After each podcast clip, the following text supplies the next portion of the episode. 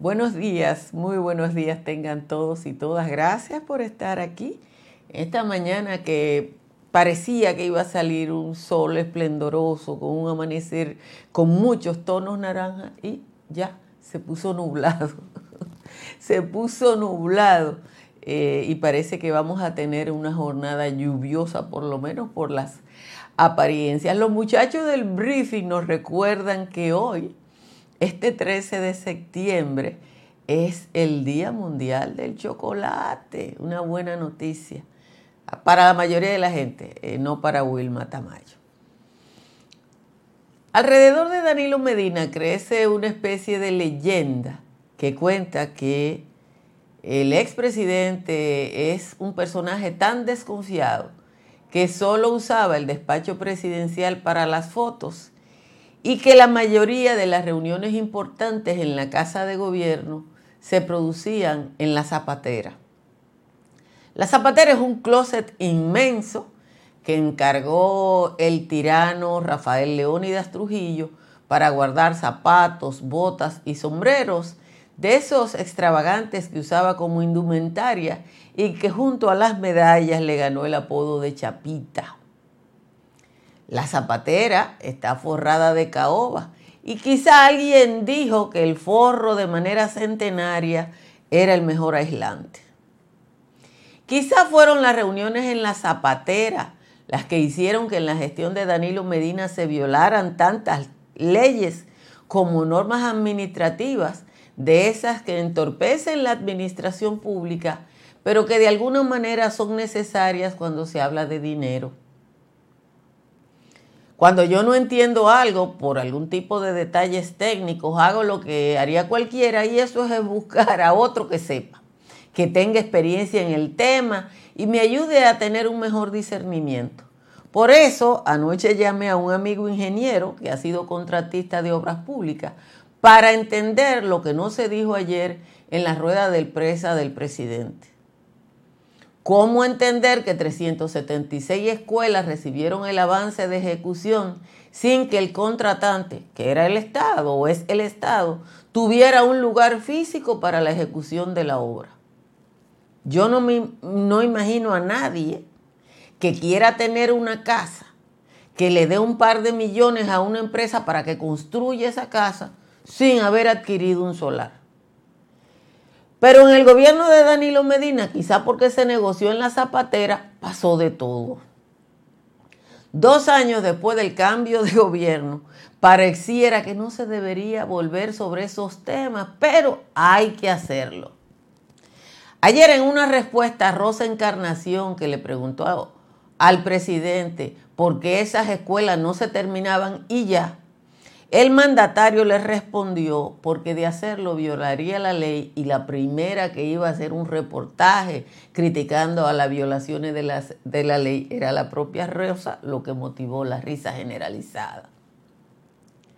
Para terminar legalmente las 700 y tantas escuelas hubo que aprobar una ley especial transitoria, o sea, una ley que nada más va a servir para eso, para resolver obras en las que la gestión anterior violó todo lo que se podía violar.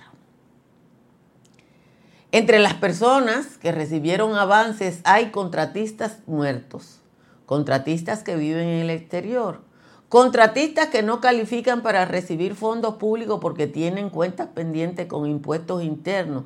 Y el caso más folclórico es el de una contratista de 88 años que argumenta que por su edad no quiere que le hablen de nada.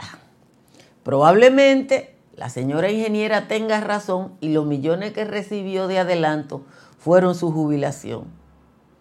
Cuando le pregunté anoche a mi amigo con experiencia en el área cómo era posible tal desorden, me dio una respuesta simple.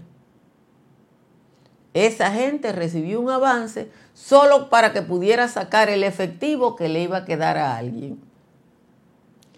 Es el esquema parecido al que usara Jan Alain, que ustedes saben que en la solicitud de medida de coerción se dice que el por ciento había que sacarlo en el primer pago. Es menos sofisticado que los pagos, en el caso de Donald Guerrero, que incluyeron a firmas de abogados para una sesión de crédito. Dos años después de que terminara el gobierno de Danilo Medina, estamos averiguando de pagos y a esta altura del juego una solo se puede preguntar qué otras cosas, señores, negoció Danilo en la zapatera. Gracias a todos, a todas por estar aquí. Como siempre, les agradezco sobremanera que desde temprano compartan esta transmisión e inviten a otras personas a acompañarnos aquí en Sin Maquillaje.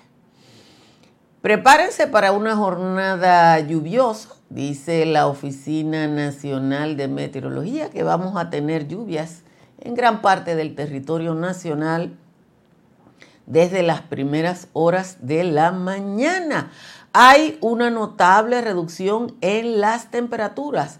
Las más altas la tienen Santo Domingo, Baní y La Romana que tienen 25. Sin embargo, Bonao, Dajabón, eh, San Francisco de Macorís están en 21 y San Juan de la Maguana están en 20.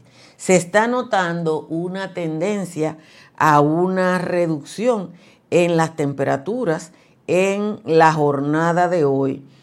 Eh, la temperatura más baja para una zona alta la tiene Constanza, que está en 15, Calimete está en 16, en 17 están Hondo Valle, San José de las Matas y Los Cacaos, y en 18 están Calimetico y El Cercado y Jánico. Así están las temperaturas. Hoy vamos al resumen de las principales informaciones de la jornada de hoy. El gobierno encontró una deuda con los contratistas de planteles educativos que ya estaban terminados, ascendente a 3.443 millones mil pesos, de los cuales ha honrado 3 mil millones. Durante un encuentro con medios de comunicación, el presidente Luis Abinader informó sobre la situación encontrada nueva vez, porque no es la primera vez que habla de eso, y el plan de acción para la conclusión de centros educativos. De 718 planteles en construcción, 342 están en proceso de edificación y 376 recibieron el 20% de, avance eh, representan el 20% de avance sin solar. El 95% de las construcciones sobrepasó el 25% del presupuesto. Hay 62 que ni siquiera han identificado posibles lugares para la construcción. Y 41 que solo hay un depósito en manos de los contratistas. 34 proyectos tienen situación legal con los solares que están en LITI, no tienen título, todo ese tipo de cosas, o, la cantidad de metros que compraron para un solar resulta insuficiente para el diseño de la escuela. Hay casos de terreno que no cumplían con el reglamento R023 para el diseño de planta física escolar. Eso incluye que no pueden estar cerca de una industria, que no pueden estar eh, cerca de una planta de gas, que no pueden estar cerca de una ciénaga, etcétera, etcétera, etcétera. Hay 144 proyectos, eh, proyectos que están en proceso de rescisión legal por incumplimiento de contrato o fallecimiento del contratista y hay 37 que ya fueron rescindidos. y sí. El la parálisis de obra de la construcción de 718 escuelas está en el radar del Ministerio Público, que ya solicitó información sobre el proceso de construcción y las motivaciones por lo que las obras no han sido concluidas. El Partido de la Liberación Dominicana llamó a los ciudadanos a participar el 16 de octubre en la consulta ciudadana para determinar el nivel de simpatía de los aspirantes a la candidatura presidencial. Alejandrina Germán, coordinadora de la comisión organizadora, dijo que el aspirante que obtenga mayor simpatía tendrá, va a ser apoyado como es normal por los otros y que quien sea quien resulte ganador va a ser presentado al Congreso Elector del PLD el año que viene. Las AFP, las buenísimas AFP, recurrirán ante el Tribunal Constitucional la decisión del Tribunal Superior Administrativo que ordena que devuelvan los fondos reducidos en los estados de cuenta de los ahorrantes en febrero, marzo y abril pasado, en el entendido de que la sentencia está errada porque parte de una premisa incorrecta al calificar como deducción lo que realmente ha sido un diferencial por la tasa cambiaria. La devolución implica 8.500 millones de pesos, de lo que hay algo que debe ser mío. El presidente Luis Abinader anunció ayer que las negociaciones para la firma de un acuerdo de cielos abiertos con los Estados Unidos podrían estar muy avanzadas y se completarían en 60 días. El mandatario expresó que en una reunión con el directivo de líneas aéreas eh, se impulsará un proyecto para fortalecer la industria y que el país sea considerado como un o sea, como una sede para líneas aéreas. De hecho, ya hay una empresa española que va a utilizar República Dominicana como sede para sus viajes al Caribe. Las exportaciones hacia Haití siguen ocupando el segundo lugar de destino en ventas dominicanas. El intercambio entre los dos países sigue aumentando a favor de República Dominicana. Mm, unos 97% de las ventas son de aquí y 2.4 desde Haití. El presidente designó anoche a la doctora Luisa Obando de Sánchez como presidenta ejecutiva del Consejo Nacional para la Niñez y la Adolescencia. La nueva funcionaria es médico gastroenteróloga, trabajaba en el Ayuntamiento del Distrito Nacional y sustituye a la renunciante doctora Ana Cecilia Morún de Solano. Dos jóvenes fueron muertos a balazos y varios resultaron heridos en la madrugada de ayer en una fiesta en un bar conocido como El Teteo, en la calle 11, esquina 8 de Sabana Perdida, en Santo Domingo Norte. Los fallecidos de edades que se dice que son entre 21 y 23 años, ayer no habían sido todavía identificados. Señores, de nuevo les agradezco a todos y a todas su presencia y les agradezco que compartan esta transmisión. Miren, la primera vez que yo, joven periodista, cubrí la fuente de Palacio, creo que fue en el año 1983, que sustituí en unas vacaciones a mi hermana Sandra Meyeres Jobbor, que era la periodista titular que cubría la fuente de Palacio como yo era jovencita, el que entra nuevo a un sitio es el que sustituye a fulano, sustituye a... Lo mueven para tu aparte, eso de alguna manera es el fogueo de cualquier periodista joven y supongo que de cualquier profesional joven también. y conocí gente en 1983 que todavía trabaja eh, en en el Palacio Nacional, porque ahí la gente entra y no sale. Y uno oye estos, estos, estas leyendas sobre Danilo Medina y lo único que puede hacer es reírse. O sea, uno lo único que puede hacer es reírse. Y ahora que uno ve todo este tollerío, todo este tollo, tiene que pensar que eran negociaciones en la zapatera de Trujillo lo que hizo que se obviaran tantas formas. Señora, en la administración pública hay una burocracia. Ayer explicaba el encargado de edificaciones escolares que después de resolver todos los problemas legales que tiene un contratista para reiniciar una escuela de esa que está paralizada, la tramitología es de 45 días. La tramitología de Contraloría, verificación, departamento jurídico, qué sé yo, qué cosa. Pero eso está bien porque son los cuartos de uno. Son los cuartos de uno lo que están manejando ahí.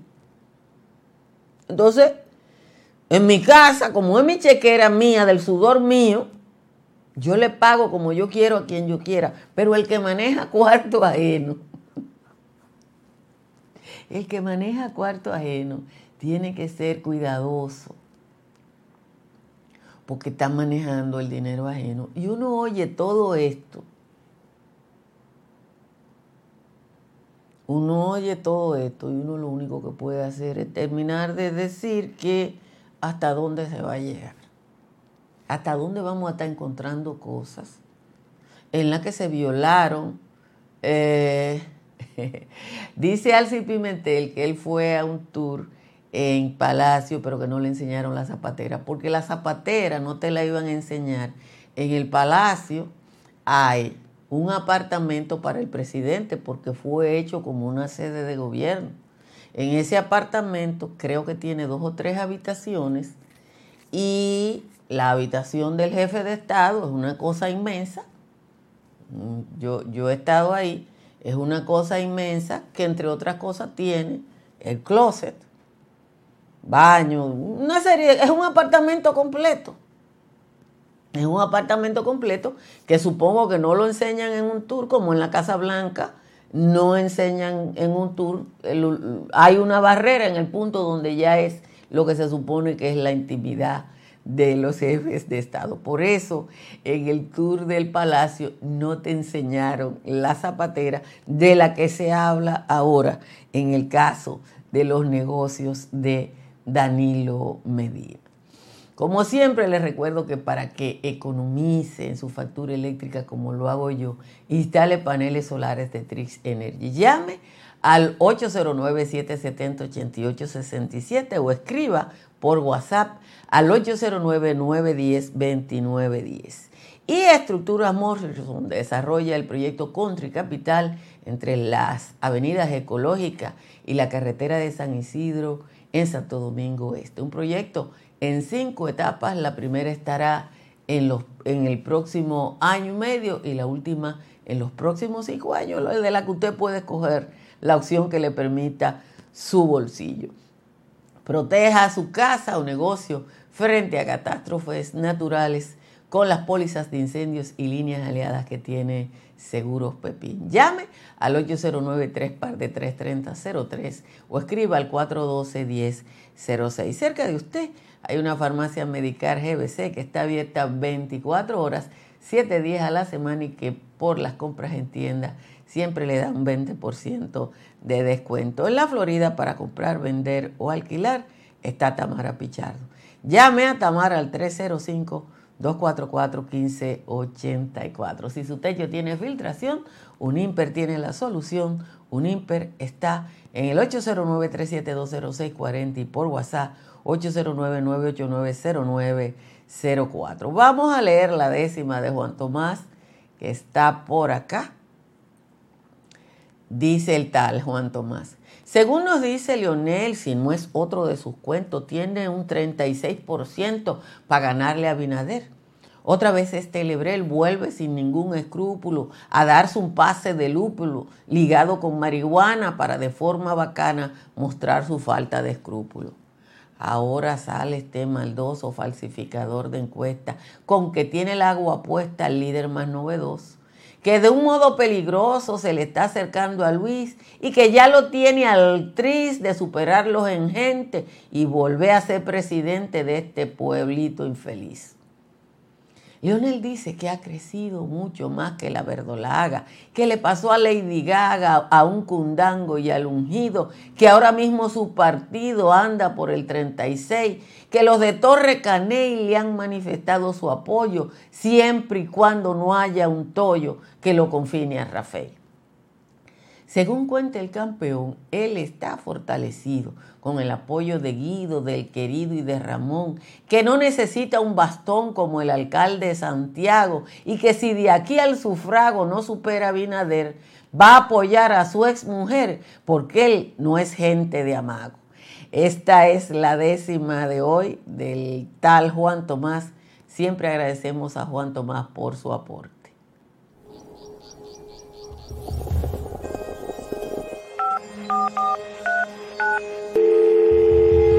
Hola, mijo. Estoy llamando para decirle que no voy a poder pararme a beberme el cafecito hoy. Estoy corriendo para la capital a legalizar mi arte en la Junta. ¿Tú no sabías? Las actas ya no se legalizan. Mamá, ¿usted está segura? Mira, y te digo más, ahora tú la puedes sacar en cualquier oficialía o donde sacan acta. ¿Cuál es ese cafecito, hombre? Que voy para allá. Junta Central Electoral. Garantía de identidad y democracia. Tu acta no se legaliza. Tu no se vence.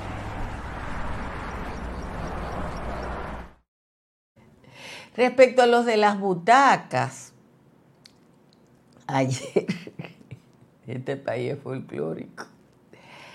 Ayer el ministro de Educación explicó que la gestión anterior en educación eh, había eh, encargado, licitado, contratado 190 mil butacas, de la que no había recibido ninguno. Eh, y uno, y uno, ¿qué, yo le digo? Él dijo, ya empezaron a entregar y por eso de emergencia solo se han, eh, solo se han licitado 35 mil. Entonces, eh, hay que, ustedes, mm, no creo que sea sin maquillaje donde se pueda explicar, pero puedo hacer un resumen breve de lo que dijo el ministro de Educación. Ah, hay un serio problema de cupo y ese serio problema de cupo tiene que ver con tres cosas. La primera es una migración hacia las zonas urbanas donde hay más trabajo. El caso de Higüey es dramático, se necesitan 8 mil plazas en Higüey. Segunda, la quiebra masiva de pequeños planteles escolares privados, sobre todo porque cuando la pandemia los planteles escolares no pudieron pagarle a sus maestros, que se fueron al sistema público los que pudieron, y eso es obvio, y ahora no tienen a quien contratar, y nadie va, porque los colegios pagan malísimo, nadie va a dejar las las seguridades del maestro, eh, del, del sistema público para irse a un colegio privado y el resto tiene que ver con la misma deficiencia de planificación del el Ministerio de Educación. Van a contratar una cantidad de espacios y en algunos lugares le van a pagar el año escolar completo por un bono específico a pequeños colegios privados que con eso van a mantener su actividad y algunos van a salir de la quiebra. Pero bueno, eh, ¿qué, yo les digo? Eh, que esto es otra investigación más, nada más. Esto es otra investigación más.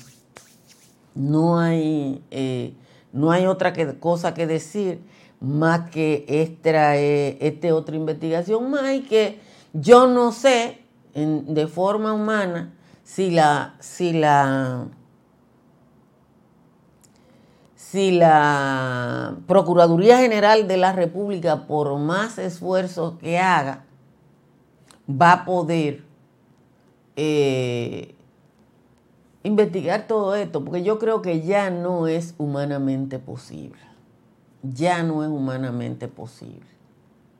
Ya eh, es un tema que la, la planificación deberá mejorar en los próximos años porque hay que reconocer que en los dos primeros años de Abinader también es el cosa. El tema de la migración es real, hay espacios que son ocupados por niños de ascendencia haitiana que nacieron en República Dominicana y a los que el Estado Dominicano tiene que darle educación porque la otra posibilidad es dejar una población sin... Ah, como, el, como lo que cogieron los cuartos, el que tiene dinero ajeno lo debe y eso hay mil formas legales eh, para recuperar y fíjense que hay, ah, dice que hay gente que, que ahí dice, no, no, no, no, no, busquen otro. O sea, uno, uno ve esto y lo único que puede hacer es reírse. Lo de la Cámara de Cuentas, ya eso es un tema que es un... sí, todo, eh, todo legislador que no tenga oficio va a hablar de eso. Por eso hay gente que, de la que yo simple y llanamente no hablo, porque hay en un periódico, hay en un periódico. ¿Ustedes se acuerdan que yo le decía que Kiki Antún salía todos los lunes? Hay en un periódico que el vocero del PLD sale dos veces a la semana y lo firma el mismo periodista. Yo, yo me he dado cuenta, y el director de ese periódico, no, cosa de, de, de, las cosas que pasan.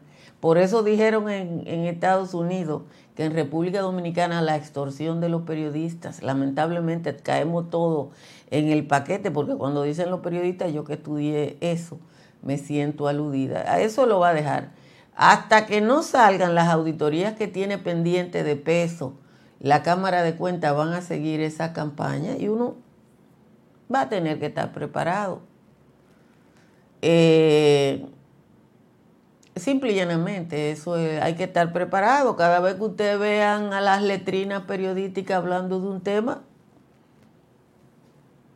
ya ustedes saben lo que es, porque yo creo que para eso no hay que ser como de la NASA, digo yo, no sé. Yo creo que sí, que aquí es posible que Leonel Fernández gane las elecciones, perfectamente lo creo. Eh, yo creo que Leonel Fernández puede, ha pasado en muchos lugares del mundo. Mm.